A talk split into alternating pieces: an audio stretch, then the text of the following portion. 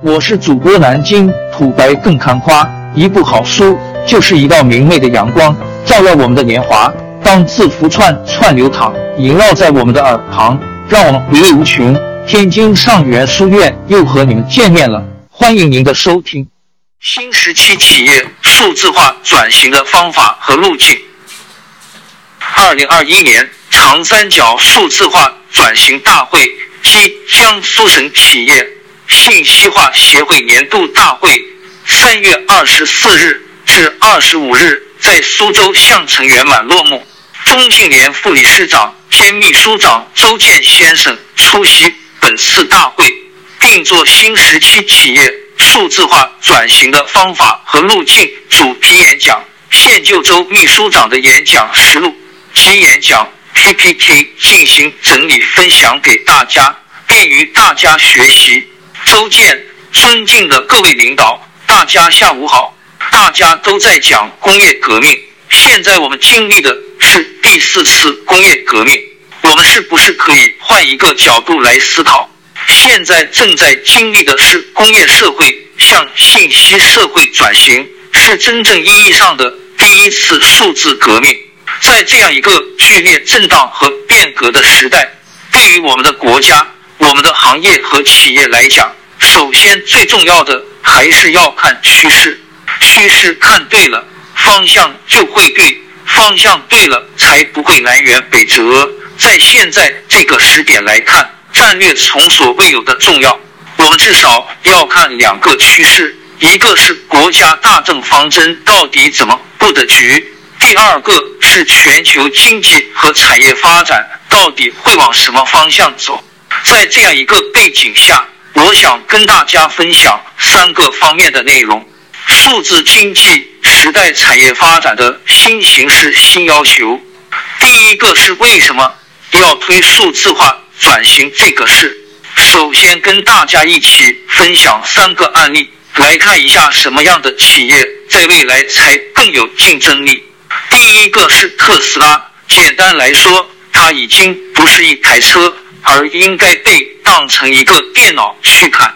系统改变了过去作为一个自动化时代生产出来的一台车的基本逻辑。最近大家都在关注特斯拉飞速降价模式，显然这是一台智能终端典型模式，但不是一台传统轿车的基本模式。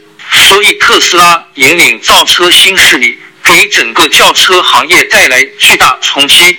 现在造车新势力来势汹汹，如果传统车企再不改变，未来只会沦为造车新势力的代工厂而已。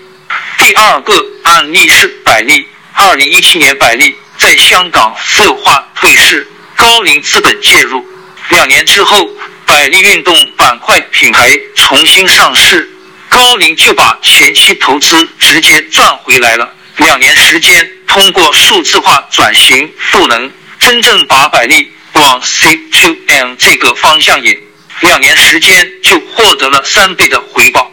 第三个案例就是马士基，是最大的物流承运商，它跟 IBM 合作，用区块链技术构建一个 GTD 全球贸易数字化平台，把原来物流的所有相关方。用区块链的方式把大家拉到一起，开放式合作，以独立的第三方平台构建了一个基于全球贸易物流服务的一个开放合作的新生态体系。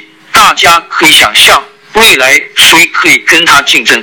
正是在这种背景下，要重新理解中央为什么对数字化发展这么重视。我个人理解的最重要一句话。是总书记二零一四年的时候讲的，数字化转型在宏观层面的最大转变，就是要从以物质生产、物质服务为主的经济发展模式，或者叫规模经济发展模式，转向以信息生产、信息服务为主的发展模式，或者说是范围经济、数字经济发展模式转变，这就是最大一个转型。最近从各个角度来说，大家对数字化转型的要求，从去年五中全会到今年两会，提的越来越多。到现在来看，物质经济为代表的规模经济已经遇到隐形天花板，已经发展见顶了。同时，物质经济对资源、能源和环境影响都很大，所以这条路走不下去了，没有多少空间了，要找新的路。现在大家都看明白了，就是数字经济是要从数字内容里面找空间，而不是要靠物理资源的消耗。这种背景下，它的底层逻辑要素驱动机理变了。我们看到农业社会的时候。资源汇聚是靠土地实现的，经验迭代和创新是靠人去解决的。而工业时代规模化发展是从另外一个角度，资本来实现大工业生产资源汇聚，通过技术创新和技术快速迭代解决规模化扩散问题。数字经济时代，整个底层逻辑全变了，资源不是像过去工业时代。那样稳定长周期合作，而是快速动态的聚合。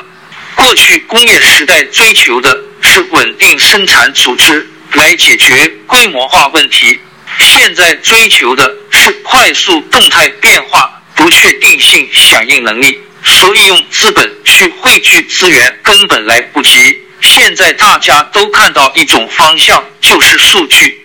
只有把数据新要素挖出来。带动全要素提升，才能更好解决供给侧能力问题，才能更好实现全员劳动力生产力不高的问题。在这种大形势背景下，现在的使命为什么就定位在聚焦高质量发展上呢？从原来从需求侧管理转向供给侧结构性改革，从原来粗放式发展转向高质量发展。我个人理解。核心就是来源于两个大局，世界百年未有之大变局，就是因为新一代信息技术引发产业经济社会的大革命，中华民族伟大复兴战略全局自然就在这种背景下顺势而为了。核心就是抓住这场大变革，实现换道超车。物质经济那条路已经被堵死了。数字经济率先探出来，来实现新的发展。同时，数字经济是应对不确定性的。这种以需求为牵引的经济，也能很好解决不平衡、不充分发展之间的矛盾问题。所以，正是因为数字经济的多样性和个性化，我们才能看到现在高质量发展核心逻辑里面战略导向改革。都是跟数字经济有关，所以从总的体系化来看，现在产业变革最大变化。过去物质经济是规模化，是以生产为中心的，是一种稳定产业组织逻辑；数字经济是一种拉式的，是以服务为中心的，需求来决定生产的这种组织方式。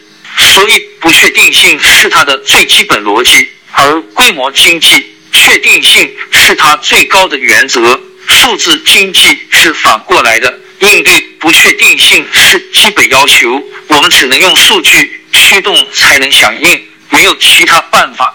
现在互联网公司有一句话，我们一直在学习：先开枪再瞄准。后来跟一些大型企业交流时候，他们说这个不太好，叫边开枪边瞄准。但不管怎么瞄准，还是有一个前提，就是必须先有战略蓝图和架构。有架构，随你怎么开枪，快速的迭代。如果架构都没有，乱开枪，可能打的都是自己人。为什么中央反复强调提升系统观念，不能简单从局部切入，摸着石头过河？要先有战略蓝图，然后小微创新，快速迭代。不能完全僵化，结构上是清晰的，具体操作是可以迭代的。数字化转型的四个基本认识。第二个，跟大家分享一下数字化转型到底是什么。这种背景下，我们理解数字化转型，站在微观角度上看，一定是信息技术引发的。一定要带来深层要素驱动模式的变革。数据驱动一定要对业务产生深刻的影响。前期优化，后期变革，一定要能够形成新的能力，开辟新的发展空间，新的价值，构造新的价值体系，找到增量发展的新模式、新路径，这才是转型。理解转型有四个方面，本质内涵是一场信息技术引发系统性革命，根本任务是价值重构，不是业务优化。核心路径是能力建设，驱动要素是数据。系统性革命里面最重要的就是推动过去以物质经济为代表的规模经济发展范式和逻辑，转向以数字经济为代表的范围经济发展基本模式。在这个过程当中，就要把数字生产力用起来。构造数字时代新的生产关系，这些生产关系底层逻辑就是按贡献和价值分配。根本任务是价值重构。转型时代，一个企业的价值主张、整个价值创造和获取的基本体系和逻辑没有变，你就谈不上转型，只能说是优化。所以，这是一个自成体系逻辑。所有企业。都还是要创造价值的。第三个数字转化核心路径是能力建设，因为过去我们的工业体系它是一种要保护自己投入回报的，所以它是长周期的投入和回报机制，所以一定是一种纵向自我封闭那种发展体系。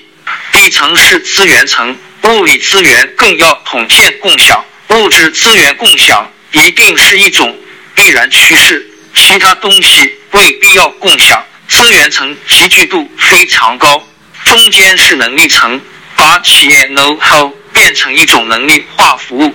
现在大家都讲中台、技术中台、数据中台，还是从技术角度提这些东西，不见得是真正的中台。未来中台可能是能力中台，能力中台是最有价值的。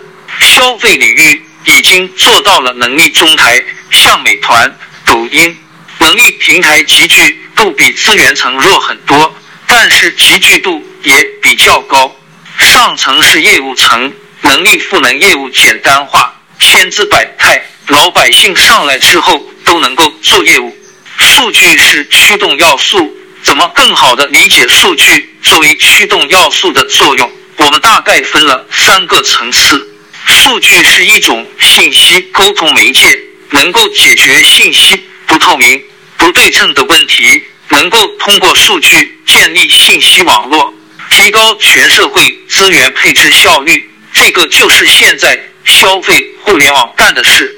数据第二种作用是可以成一个信用媒介，基于区块链等，可以构建一个价值网络，而不是信息网络。价值可以在线直接交换。如果真的做的比较成熟之后，在线信用体系建立起来，我们可以不需要金融支持就能干很多事情，这是很强大的。第三层，数据可以成为创新媒介，未来数据模型可以承载人类一部分不确定知识技能，然后实现自我创新，推动跨界创新。推动网络化创新，大家可以想到那个时候创新变得非常简单。价值导向、能力主线、数据驱动，最后一个是怎么干？总结了三句核心：第一个是价值导向，千万不要说技术导向、业务导向了，业务导向很可能会导致你沉浸在过去业务里面出不来。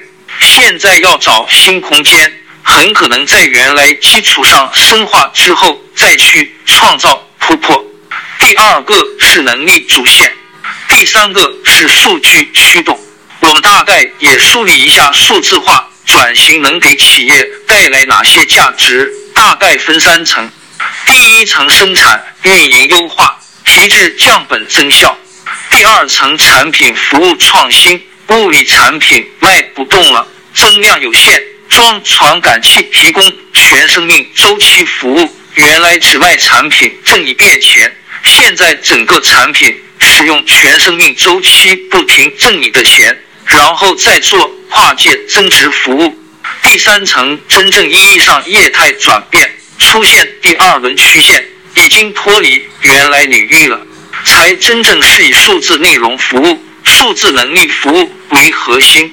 举三个例子，第一个是生产运营优化，比如成飞当时的数字工厂生产运营优化；第二个是产品和服务延伸，有一个例子是智能电视，一个是工程机械，都是产品和服务延伸。硬件部分挣的钱很有限了，就延伸服务、跨界服务。第三个是业态转变，举了海尔的例子。通过原来供应链整合能力等等，去孵化很多小微创客，孵化了很多新兴创业团队，形成了发展生态。那么数字化转型到底要干什么呢？围绕整个价值体系重构逻辑，我们觉得有五个方面工作是相辅相成的。第一个，推动战略转型，提出新的战略价值主张。第二个。承载这种价值，不是马上搞业务变革，而是用什么能力来承载这样价值主张？这个能力体系是价值创造和传递的体系。第三个，针对每一项能力，要形成系统性解决方案，而系统性解决方案是价值技术支持体系。第四个，还需要有治理体系保障。所以，这个是价值组织管理保障体系。第五个，基于能力赋能业务价值获取体系创新和转型，这五个方面都很重要。另外，转型也是有阶段性的，从初始级、单元级、流程级到网络级、生态级。现在国际上把这个分为数据化、数字化，然后到数字化转型。我个人理解，数字化转型主要发生在网络级和生态级。现在工业互联网平台就是一个非常重要的切入点。只有在网络化时代，真正的平台化模式转变才会真正来临。智能化时代就更进一步了，实现生态化发展。基于这些层次变化，我们觉得整个价值模式。会发生根本性改变，就有可能。网络级跟生态级的最大区别，网络级追求外部性扩大效应，而生态级讲究的不一定是大，而是自成生态，内部共创、涌现、不断迭代，解决的是创新创造的问题，不是网络规模问题。实施路径方面，我们提出诊断、冠标、示范。服务平台政策六个一体协同推进体系，先解决干什么的问题，然后再有效解决怎么干的问题，用一套理论体系真正培育一批示范企业。我们会用方法论赋能各方机构，一起来解决整个转型创新创造问题，而不是经验传播。通过平台化方式，把我们的方法论更好的扩散。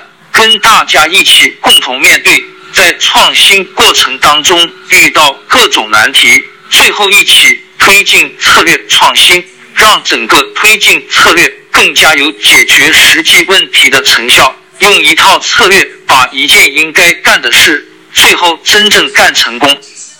王朝更迭，江山易主，世事山河都会变迁。其实我们无需不辞辛劳去追寻什么永远。活在当下，做每一件自己想做的事，去每一座和自己有缘的城市，看每一道动人心肠的风景，珍惜每一个擦肩的路人。纵算经历颠沛，尝尽苦楚，也无怨悔。